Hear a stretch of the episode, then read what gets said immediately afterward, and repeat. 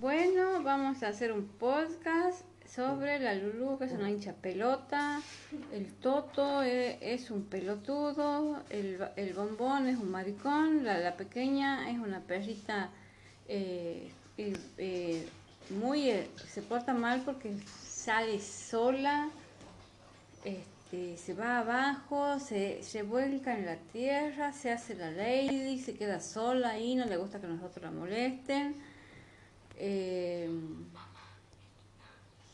este, la Sofía la malcria mucho.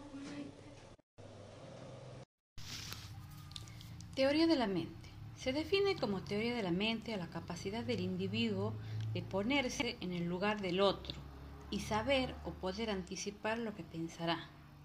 Se trata de un proceso que se adquiere a partir de una determinada edad y nos permite justamente anticiparnos a los deseos y anhelos de los otros.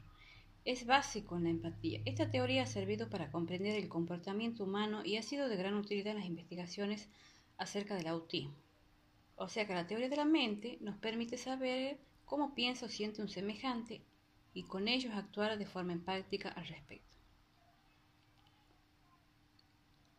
Es un mecanismo que nos asiste en la capacidad de explicar y de predecir las intenciones y comportamientos de otros, lo que incrementa nuestra capacidad de sobrevivir a las sorpresas azarosas de la vida o en grupos o sociedad. Em, los seres humanos probablemente somos la única especie en la que sus integrantes pueden pensar en los demás como agentes intencionales es decir, seres con unos intereses propios. Eso significa que desde una edad muy temprana, la gran mayoría de los humanos somos capaces de distinguir entre una acción y el objetivo al que está orientado esa acción. Estos cambios en el desarrollo cognitivo de los bebés empiezan hacia el final del primer año de edad y forman parte de lo que se conoce como la revolución de los nueve meses, de las que emanan habilidades que se van construyendo unas sobre otras y potencian la creación de conductas sociales complejas. Como el juego simulado que requiere entender que el otro está actuando al usar un plátano como si fuese un teléfono, o la imitación en la que el niño aprende de las acciones del adulto y es capaz de figurarse el objetivo de cada uno de los movimientos que está viendo.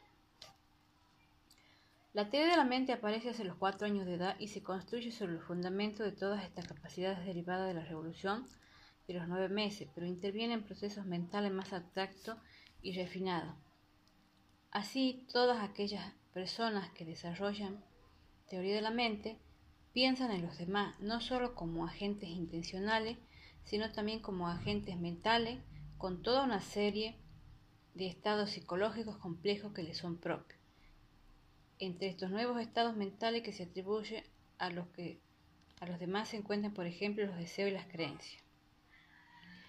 Los mágicos cuatro años. De acuerdo con estos modelos, un niño de cuatro años ya es capaz de utilizar una teoría de la mente, es decir, ya puede comprender que la gente actúa en base a sus creencias y deseos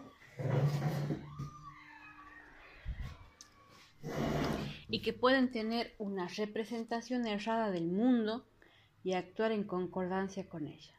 Hacer juegos de simulación, por ejemplo, un, trozo de madera es un coche, y de imaginación, por ejemplo, beber un vaso de agua de mentira.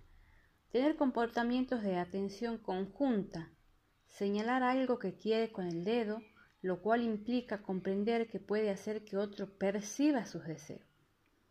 Un ejemplo de prueba específica para evaluar la teoría de la mente en niño es el test de Sally y Am. Los niños sanos contestan correctamente, los niños con síndrome de Down aciertan el 86%, los niños autistas contestan incorrectamente el 80%, consideran esto como una evidencia de que un déficit específico del autismo, el pensar sobre un pensamiento, aspecto independiente del nivel de coeficiente intelectual del niño. La sociabilidad en todos los grupos primates. Elementos del conocimiento metacognitivo. El conocimiento metacognitivo incluye conocimientos declarativos, cómo aprendo, cómo aprenden los demás. Conocimiento procedimental, qué estrategia uso para aprender. La regulación metacognitiva, que incluye la planificación y selección adecuada de estrategia, la supervisión del propio desempeño y la evaluación del resultado obtenido. Experiencia metacognitiva. Se refiere al ejercicio metacognitivo en sí que realizamos durante un esfuerzo cognitivo. Nuestra escalera de la metacognición, una guía para, una buena reflexión de nuestro aprendizaje. ¿Qué he aprendido? ¿Qué contenidos e ideas en concreto has aprendido con la actividad? ¿Qué habilidades he mejorado? Relacionar, categorizar, memoria visual, uso de ordenadores, creatividad, comunicación, colaboración, argumentación, pensamiento crítico y miles de ellas más. ¿Cómo lo he aprendido? Trabajando con los compañeros en equipo, diseñando juegos con mapas mentales, líneas del tiempo, jugando, plantando, haciendo relaciones, reflexionando.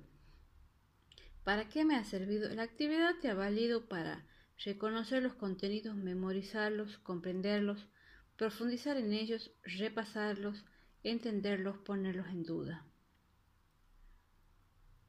¿Para qué me puede valer? ¿En qué otras ocasiones podrás aplicar los contenidos e ideas adquiridos, así como las habilidades practicadas y los recursos y tipos de actividades que has conocido?